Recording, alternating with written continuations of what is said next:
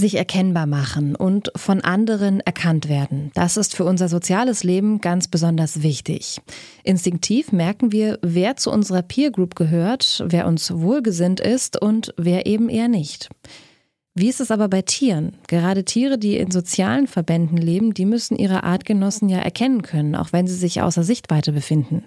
Allein auf ihre visuelle Wahrnehmung können sie sich also nicht verlassen. Geruch und Gehör, die spielen daher ebenfalls eine wichtige Rolle.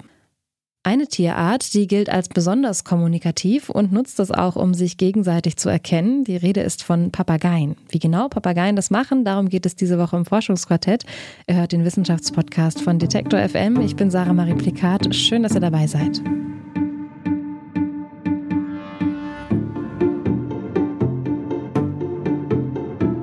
Das Forschungsquartett. Wissenschaft bei Detektor FM. In Kooperation mit der Max Planck Gesellschaft.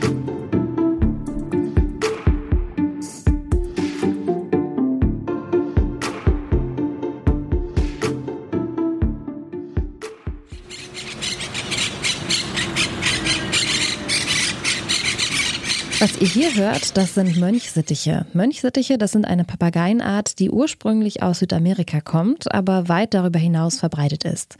Zum Beispiel in Spanien. Vor allem in Barcelona sind die vorwiegend grün gefiederten Mönchsittiche häufig anzutreffen. Sie gelten dort als eine sogenannte invasive Tierart. Das Besondere an den Mönchsittichen, sie sind sehr kommunikativ und sprachbegabt und sie können sich gegenseitig eindeutig erkennen. Forschende vom Max-Planck-Institut für Verhaltensbiologie in Konstanz und dem Museo de Ciencias Naturales de Barcelona haben in den Parks von Barcelona mehr als 5000 Rufe von Mönchsittichen aufgenommen, um die Stimmen genauer zu untersuchen. Wie einzigartig ist der Stimmklang von Mönchsittichen und was bringt den Papageien eine individuelle Stimme? Das bespreche ich mit meiner Kollegin Astrid Jacquet. Sie hat über das Thema mit dem Verhaltensbiologen Simeon Smele vom Max-Planck-Institut für Verhaltensbiologie gesprochen. Hallo Astrid. Hallo Sarah. Du hast dich für diese Recherche mit der Kommunikation und vor allem auch dem Stimmklang von Mönchsittichen beschäftigt. Warum schaut sich denn die Forschung in der Verhaltensbiologie ausgerechnet Papageien an? Papageien sind für Studien zur Sprache und Stimme von Tieren besonders interessant, weil sie sehr soziale Tiere sind und daher sehr viel miteinander interagieren. Anders als Einzelgänger-Vogelarten wie Schleiereulen, Steinadler oder Rotkehlchen leben Papageien in großen Gruppen zusammen. Und das Besondere ist, im Schwarm erkennen sich die Menschsittiche untereinander wieder. Simeon Smele hat mir das so erklärt. Papageien sind sehr sozial und ähm, dann ist es wichtig, dass man weiß, dass bestimmte Individuen, ähm, ja, mit wem man zusammengearbeitet hat oder ähm, die Familien sind, dass man die folgen kann. Und auch wenn zwei Papageien streiten, soll man wissen, ah, diese zwei haben gestreitet und dieser hat gewonnen über diesen. Und wenn man das nicht erkennen kann, dann soll man den ganzen Tag alles anschauen, ähm, um zu weisen, welchen äh, Tieren das gemacht haben. Da sich die Papageien oft außer Sichtweite voneinander befinden, können sie sich nicht so stark auf ihren Körper als Erkennungsfaktor verlassen, wie wir Menschen es tun.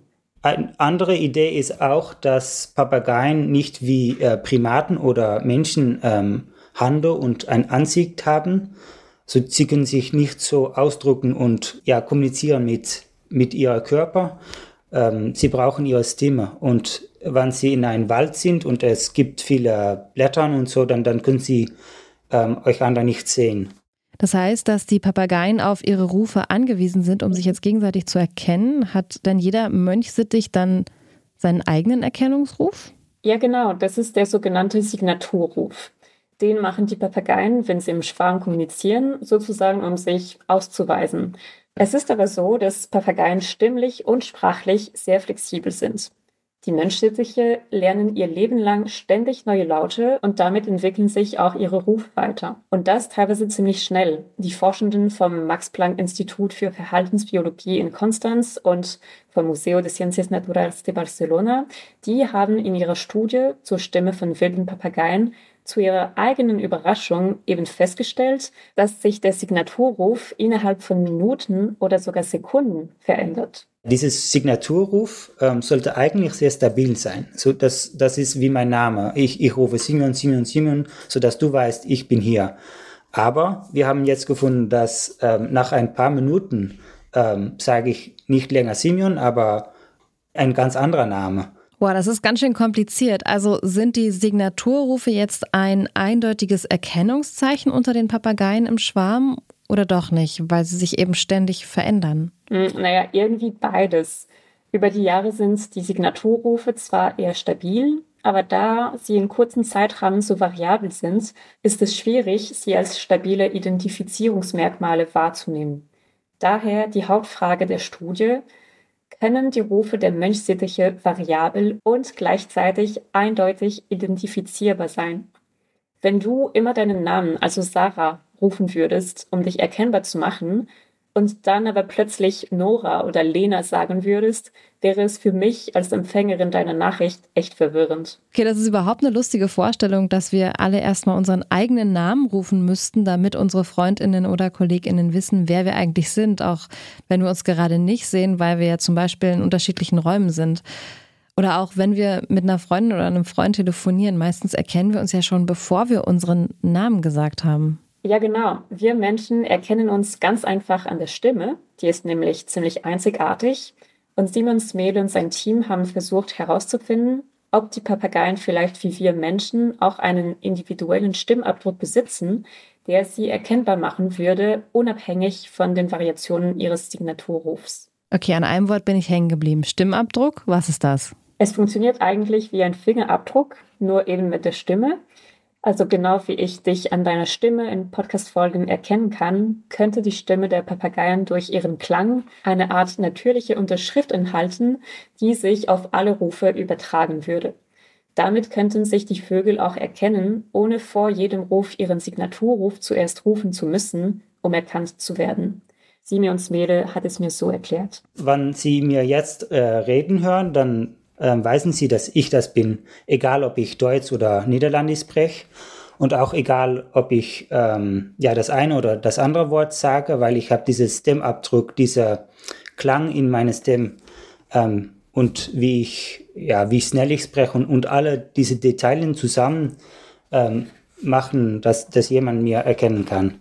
Verstehe. Und was zeigen die Ergebnisse dann der Studie? Besitzen Papageien so einen Stimmabdruck? Ja, das ist die große Frage. Also die ersten Ergebnisse dieser Studie weisen darauf hin, dass es so sein könnte.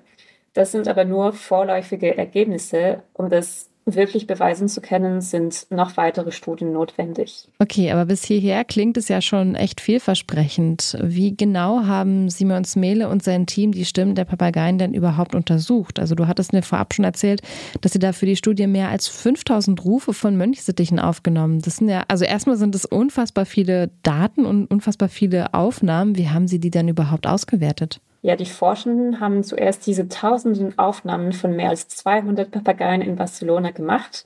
Und die gesammelten Rufen haben sie dann in verschiedene Kategorien aufgeteilt, je nach Rufart. Okay, jetzt bin ich neugierig. Was für Rufarten gibt es denn da? Also es gibt den Signaturruf, den wir schon erwähnt haben und der als bewusste Unterschrift dienen soll. Dann gibt es auch den Alarmruf, wenn sich die Vögel gefährdet fühlen. Den sogenannten Growl-Ruf, der vor allem für soziale Interaktionen benutzt wird. Und noch weitere Rufen wie den Drup oder den Tia-Ruf, für die die WissenschaftlerInnen nicht genau wissen, welche Funktion sie haben. Simeons Mehle meint, sie könnten einfach dazu dienen, auf sich aufmerksam zu machen. Eigentlich gibt es noch viele weitere Rufarten, aber das Forschungsteam hat erst einmal nur für diese fünf Rufarten genug Daten sammeln können. Okay, jetzt habe ich hier gleich noch einen Crashkurs in Papageiensprache bekommen. Spannend. Und was haben dann die Forschenden mit diesen ganzen verschiedenen Rufen gemacht? Sie haben eine Software, also ein maschinelles Lernmodell trainiert, um zu prüfen, ob die Mönchsittiche über diese fünf Ruftypen identifizierbar sind. Ganz konkret haben sie das Modell trainiert, damit es anhand verschiedener Signaturrufe erkennen kann, okay, das ist jetzt Papagei A und das ist Papagei B. Und dann haben sie noch andere Rufarten eingepflegt, um sie zu vergleichen. Das Modell sollte dann herausfinden, welcher Papagei zu welchem Ruf gehört. Okay, und was haben Sie dabei herausgefunden? Zu welchem Ergebnis sind Sie gekommen? Das Forschungsteam konnte eine individuelle Signatur in drei Rufen beweisen. Diese Ergebnisse deuten also darauf hin, dass Menschsittiche möglicherweise einen Stimmabdruck besitzen, der über unterschiedliche Rufarten hinweg existiert. Es könnte aber auch sein, dass die Vögel diese verschiedenen Rufarten bewusst individuell anpassen, damit ihre Artgenossen sie identifizieren können. Das wäre allerdings kognitiv sehr komplex, weil sich alle Vögel für jeden Ruf merken müssten, wer welche Version von dem Ruf benutzt. Boah, krass, es wäre ja so, als würden wir, wenn wir jetzt miteinander kommunizieren würden, jeder und jede eine eigene individuelle Sprache hätte, oder? Kann ich mir das so vorstellen? Ja, so ungefähr. Okay. Wow, das ist mega spannend und auch super komplex. Du hast ja jetzt schon gesagt, bisher ist es mit dem Stimmabdruck bei den Papageien eine Theorie, die noch nicht bewiesen ist, aber es gibt Hinweise darauf, dass es so ist. Ja, genau. Simeon Smele und sein Team gehen schon davon aus, dass die Menschsittichen einen Stimmabdruck besitzen, weil das würde auch erklären, dass sich der Signaturruf so kurzfristig ändern kann, obwohl er eigentlich stabil sein sollte, um eine Identifizierungsaufgabe zu erfüllen. Und können diese Ergebnisse auch auf andere Vogelarten übertragen werden? Also wenn der Stimmabdruck für die Menschsittiche bewiesen ist, dann ist es wahrscheinlich, dass andere Papageienarten auch einen Stimmabdruck besitzen. Da braucht es allerdings, wie gesagt, noch mehr Forschung dazu. Bei Singvögeln ist es laut den Forschenden aber sehr unwahrscheinlich. Okay, warum? Das liegt an der Morphologie des Stimmapparats, also an der Art und Weise, wie die verschiedenen Vögel ihre Geräusche produzieren. Dazu nochmal Simeons Mehle. Papageien brauchen ihre Stimme äh, wie Menschen, die, die produzieren Geräusch in ein Syrinx, aber dann brauchen die die Mund und die Zunge, um die Geräusch zu modulieren. Und diese Kombination von die ganze äh, Luftweg äh, hinterlässt einen Stimmabdruck. Singvögel hingegen produzieren nur ein reines, klares Pfeifen mit der Syrinx. Das ist das Organ der Stimmbildung bei Vögeln. Dadurch sind sie nicht dazu in der Lage, so komplexe Laute zu machen wie Papageien. Und deshalb haben Singvögel wahrscheinlich auch keinen individuellen Stimmabdruck. Okay, jetzt sind wir bei den Vögeln ganz lange gewesen. Wie sieht es denn bei anderen Tierarten aus? Also Simeon Smele hat mir von einer Studie erzählt, die beweist, dass eine Rehart in ihren Paarungsrufen einen Stimmabdruck hat. Aber Rehe entwickeln ihre Sprache nicht ihr ganzes Leben lang. Sie sind in dem Bereich längst nicht so flexibel wie Papageien. Die AutorInnen der Studie denken, dass es vor allem bei besonders sozialen Tieren wie Delfinen, Fledermäusen oder anderen Papageienarten wahrscheinlich ist, dass sie einen Stimmabdruck besitzen. Okay, also wir wissen jetzt, dass Papageien sehr wahrscheinlich einen Stimmabdruck haben, also eine einzigartige Stimme, die sich von den Stimmen ihrer Artgenossen unterscheidet. Es fehlen aber noch letzte Beweise dafür. Am Anfang haben wir ja von Simon Smele gehört, wie er gesagt hat, dass die Papageien ihre Stimme brauchen, um sich im Schwarm erkennbar zu machen. Bedeutet das denn nun, dass die einzelnen Vögel sich an ihrer Stimme gegenseitig auch wiedererkennen? Genau das fragen sich die Wissenschaftlerinnen auch. Das müsste der nächste Schritt der Forschung sein, sagt Simeon Smele. Wir haben jetzt gezeigt, dass ein Modell äh, das Individuum erkennen kann, aber können die Vögel auch äh, diese Stimmabdruck benutzen, um andere zu erkennen? Das wissen wir noch nicht.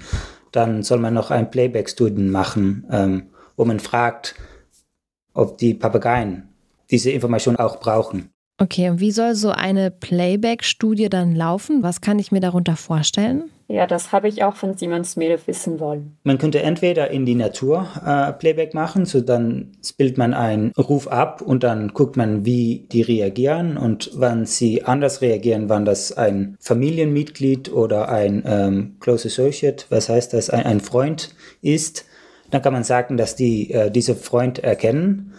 Oder man kann das auch in ähm, äh, die Vögel fangen und dann ein paar Wochen in ein Käfig halten und dann kann man mehr detaillierte äh, Studien machen. Simeon Smele hat aber auch gesagt, dass solche Studien sehr schwer durchzuführen seien, weil es nirgendwo anders als in Barcelona so viele Papageien gäbe, die schon für wissenschaftliche Zwecke markiert sind. Okay, was genau heißt das? Naja, für so eine Studie musst du die Vögel ja wieder erkennen können, um die Vögel wieder und wieder aufzunehmen und die Aufnahmen eines Vogels miteinander zu vergleichen. Denn nur so können die Forschenden ja beweisen, dass ein Stimmabdruck sich durch alle verschiedenen Rufarten durchzieht. Und in Barcelona geht das eben einerseits besonders gut, weil die Parks relativ überschaubar sind. Da verteilen sich die Vögel nicht über so eine große Fläche wie zum Beispiel wilde Papageien in Argentinien oder Uruguay. Und andererseits eignen sich die Mönchsittiche in Barcelona besonders gut für die Studien, weil sie keine Angst vor Menschen haben, sagt Simeon Spele. In Barcelona gibt es so viele Menschen, dass es ist die Vögel äh, völlig egal, dass wir dort sind. Ich kann, ich habe die äh, ja bis 20 Zentimeter mit so einem großen Mikrofon genähert und die haben ähm, nicht reagiert. Es gibt mit Hunden oder wenn man zu schnell geht, dann fliegen die weg. Aber für Menschen, äh, ja, das ist egal. Und es gibt auch sehr viele Leute, die füttern die Vögel. Ähm, es ist nicht gut, weil, ja, das ist ungesund für die Vögel und es gibt auch zu viele Vögel. So, man soll nicht noch mehr äh, Futter geben. Aber ja, die sind sehr an die Menschen gewöhnt. Ihr habt's gehört, wenn ihr mal in Barcelona seid und die grünen Mönchsittiche seht, dann nicht füttern. Das gilt aber auch im Übrigen für alle anderen Vogelarten und natürlich nicht nur in Barcelona. Besonders Brot ist übrigens echt ungesund und gefährlich für Vögel. Also lieber im Winter einen Meisenknödel aufhängen. Ja, und mit diesem Servicehinweis am Ende verabschieden wir uns im Forschungsquartett von dieser Woche. Meine Kollegin Astrid Jacquet hat für diese Folge mit Simeon Smele vom Max-Planck-Institut für Verhaltensbiologie gesprochen. Astrid, vielen Dank für deine Recherche und das Gespräch. Gerne. Und das war's von uns für diese Woche. Folgt dem Forschungsquartett gerne auf der Streaming-Plattform eurer Wahl, zum Beispiel bei Spotify oder Apple Podcasts. Neue Folgen vom Forschungsquartett gibt es jeden Donnerstag. Ihr könnt uns auch gerne bewerten, zum Beispiel mit einer Rezension bei Apple Podcasts.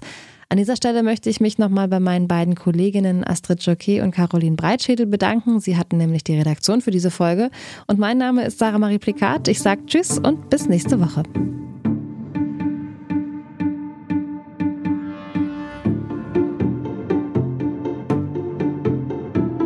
Das Forschungsquartett. Wissenschaft bei Detektor FM. In Kooperation mit der Max Planck Gesellschaft.